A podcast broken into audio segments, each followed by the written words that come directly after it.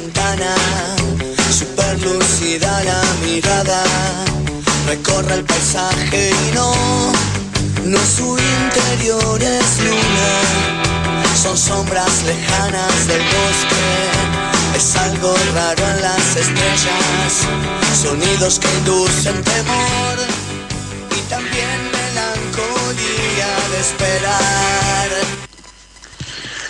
En principio, les quiero agradecer por este espacio y por la posibilidad que nos dan de poder denunciar y desnaturalizar situaciones de violencia.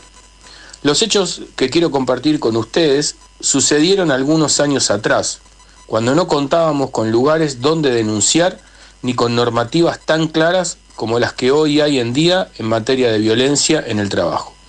Si bien yo no lo viví en carne propia, sí fui testigo de muchas situaciones violentas que se vivían en el lugar de trabajo donde me encontraba en aquel momento. Era una oficina chica, seis compañeros y un jefe. Este jefe que nos tenía a todos a cargo y que debería cumplir el rol de liderar un equipo de trabajo para potenciarlo, se desenvolvía de tal manera que hacía todo lo contrario. En varias circunstancias he visto cómo este jefe se paraba en el medio de la oficina y le recriminaba a un compañero, casi siempre al mismo por algún error que había en la carga de algún legajo de cliente o algo por el estilo.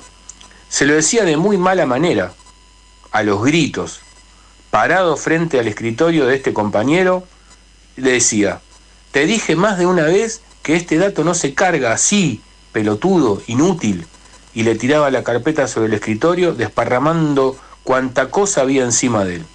Todos mirábamos la situación y nos quedábamos callados, sumisos y temerosos de que la próxima represalia sería contra alguno de nosotros. Por otro lado, cada día, cuando terminaba la jornada de trabajo y nos acercábamos a saludar, siempre estaba el comentario fuera de lugar. ¿Ya te vas? ¿Con todo lo que queda por hacer? Qué poco les gusta laburar, después se quejan. Siendo que nosotros llegábamos todos los días en el horario que, en el horario que, que, que, que en el horario que, de trabajo, ¿no? Y cumplíamos con nuestra jornada de ocho horas y él, en lugar de dar el ejemplo, normalmente llegaba una hora más tarde del ingreso y nunca daba ninguna explicación. El clima hostil que allí se vivía nos hacía estar a todos tensionados, trabajando con temor a equivocarnos, sabiendo que hagamos lo que hagamos, bien o mal, siempre iba a encontrar algo que nos para hacernos sentir en falta o menospreciarnos como persona. Luego de mucho tiempo, de años, alguien se animó a hablar.